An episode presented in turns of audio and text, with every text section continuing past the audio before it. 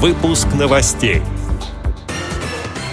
Немецкая компания Претель заинтересовалась сотрудничеством с предприятиями ВОЗ. В России будет создан кластер производителей протезов и имплантов. Представители Грязинского филиала ВОЗ проверили музыкальную грамотность в игре «Угадай мелодию».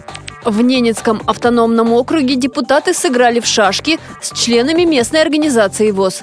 Далее об этом подробнее в студии Анастасия Худякова. Здравствуйте! Президент ВОЗ Александр Неумывакин принял представителей немецкой промышленной компании «Претель». Об этом сообщает пресс-служба ВОЗ.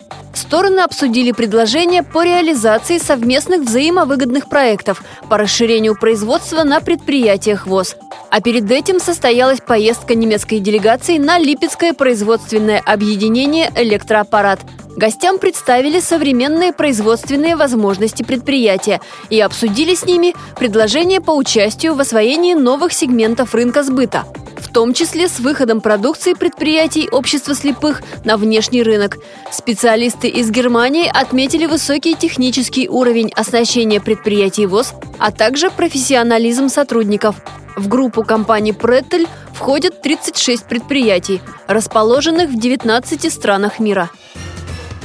В России появится кластер производителей протезов и имплантов.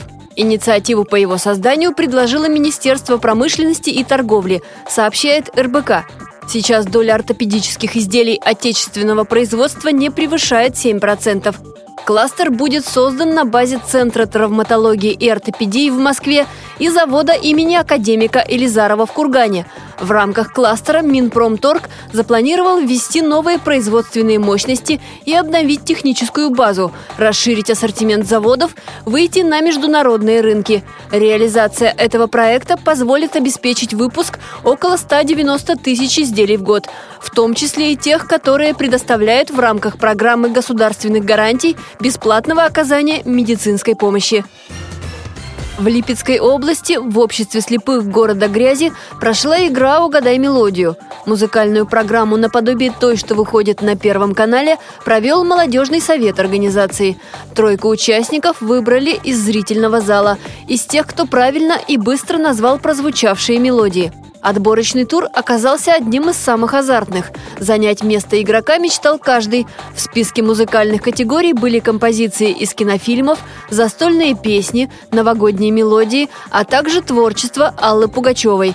В случае затруднений в угадывании мелодии на помощь приходил зал. Для самого активного зрителя организаторы даже учредили специальный приз меломана. Его получил Василий Колпаков – а победительницей игры «Угадай мелодию» стала Антонина Бурцева.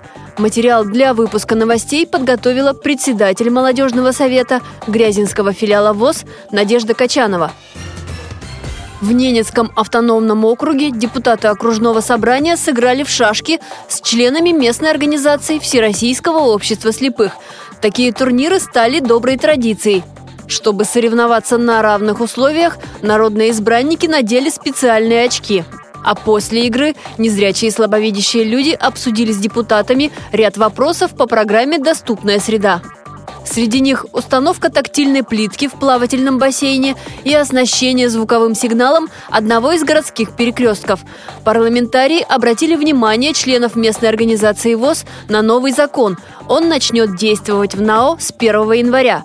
В регионе будут выплачивать денежную компенсацию собственникам квартир в домах, которые включили в окружные реестры госпрограммы по переселению из ветхого и аварийного жилья. Эти и другие новости вы можете найти на сайте Радио ВОЗ. Мы будем рады рассказать о событиях в вашем регионе. Пишите нам по адресу новости собака ру. Всего доброго и до встречи!